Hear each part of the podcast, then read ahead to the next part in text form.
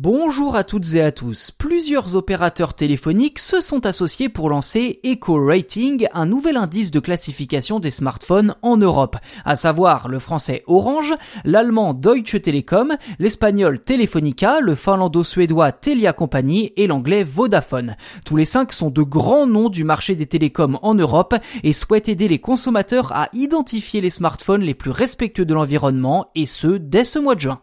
L'indice fournit des informations sur la production, l'utilisation, le transport et la vie des téléphones mobiles, le tout résumé en une note comprise entre 0 pour les smartphones les moins respectueux de l'environnement et 100 les plus vertueux. Cet étiquetage est notamment utilisé dans les boutiques des opérateurs ainsi que sur leur site internet. Et parmi les marques partenaires ayant décidé de se soumettre à ce label, on retrouve notamment Huawei, Xiaomi, Motorola, Oppo, Samsung, Nokia ou encore ZTE.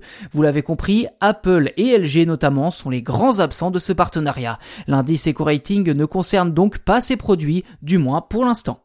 En clair, l'étiquette est découpée en trois parties. La note globale à gauche, les cinq critères majeurs et leurs notes respectives au centre, et enfin un QR code sur la droite pour fournir davantage d'informations aux clients intéressés.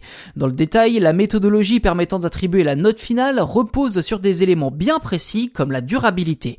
Plus l'appareil est robuste et a une batterie de qualité, plus il fonctionnera longtemps. La réparabilité est également prise en compte puisqu'en cas d'accident, si un appareil peut facilement être réparé, alors là aussi sa durée de vie pourra être augmentée.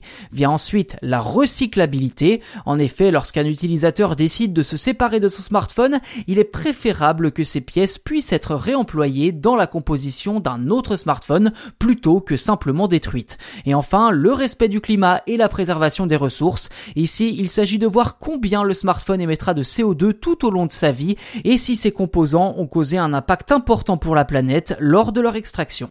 En résumé, plus les notes de l'indice Eco-Rating sont élevées, plus le smartphone est considéré comme étant respectueux de l'environnement.